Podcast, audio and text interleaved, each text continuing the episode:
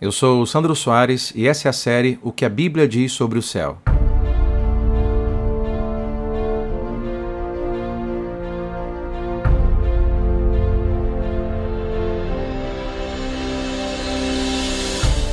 Em nosso 12 episódio da série, a pergunta que conversaremos é: Vamos nos casar no reino dos céus? Bom, na Terra, a minha pessoa favorita é a minha esposa Adriana, e meu lugar favorito é onde, claro, a Adriana estiver. Estamos juntos desde o dia 20 de maio de 1995 e pensar na vida sem ela por um dia, quanto mais eternamente, parece mais o inferno do que o céu para mim. Muitas pessoas sentem o mesmo e é por isso que se perguntam se ainda vão se casar no céu. Obviamente, as respostas possíveis são sim ou não. Então vamos considerar cada uma delas. Ah, primeiro, três argumentos para o casamento no céu. Primeiro lugar, apesar de Adão ser uma pessoa perfeita, em um lugar perfeito, com uma relação perfeita com Deus, a Bíblia diz que não era bom que ele estivesse sozinho. Visto que nosso status no reino do céu será como Adão, não será bom para nós estarmos sozinhos e solteiros no reino dos céus. Segundo, Deus fez o casamento para refletir a Trindade, para que então marido e mulher, embora duas pessoas, se tornem uma só.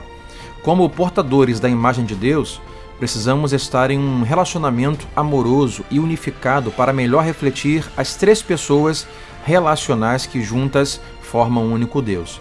E em terceiro, no céu, as coisas serão como foram antes da queda de Gênesis 3. Portanto, o casamento não é parte do nosso mundo pecaminoso, mas parte do plano perfeito de Deus para a humanidade.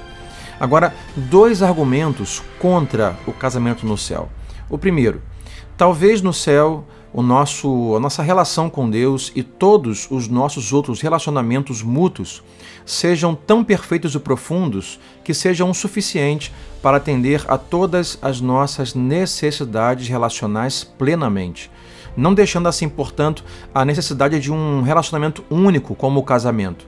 Além disso, a amizade com nosso cônjuge pode continuar pela eternidade, talvez de uma forma ainda mais profunda do que o casamento, que é difícil para nós concebermos em nosso mundo destruído.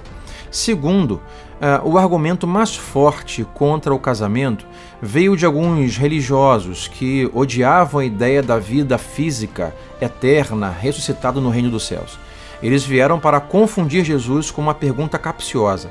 Essa pergunta está no Evangelho segundo Mateus, capítulo 22, versículos 23 ao 33, que diz assim: Naquele mesmo dia, os saduceus, que dizem que não há ressurreição, aproximaram-se dele com a seguinte questão: Mestre, Moisés disse que se um homem morrer sem deixar filhos, seu irmão deverá casar-se com a viúva e dar-lhe descendência.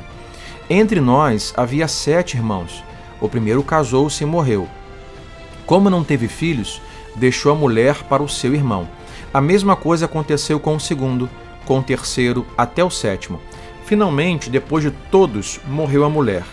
Pois bem, disseram eles, na ressurreição, de qual dos sete ela será esposa, visto que todos foram casados com ela?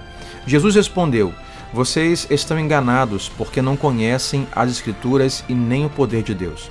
Na ressurreição, as pessoas não se casam, nem são dadas em casamento, mas são como os anjos no céu. E quanto à ressurreição dos mortos, disse Jesus: Vocês não leram o que Deus lhe disse? Eu sou o Deus de Abraão, o Deus de Isaac e o Deus de Jacó? Ele não é Deus de mortos, mas de vivos. Ouvindo isso, a multidão ficou admirada com o seu ensino. E você que me escuta nesse podcast, você acha que haverá casamento no reino dos céus?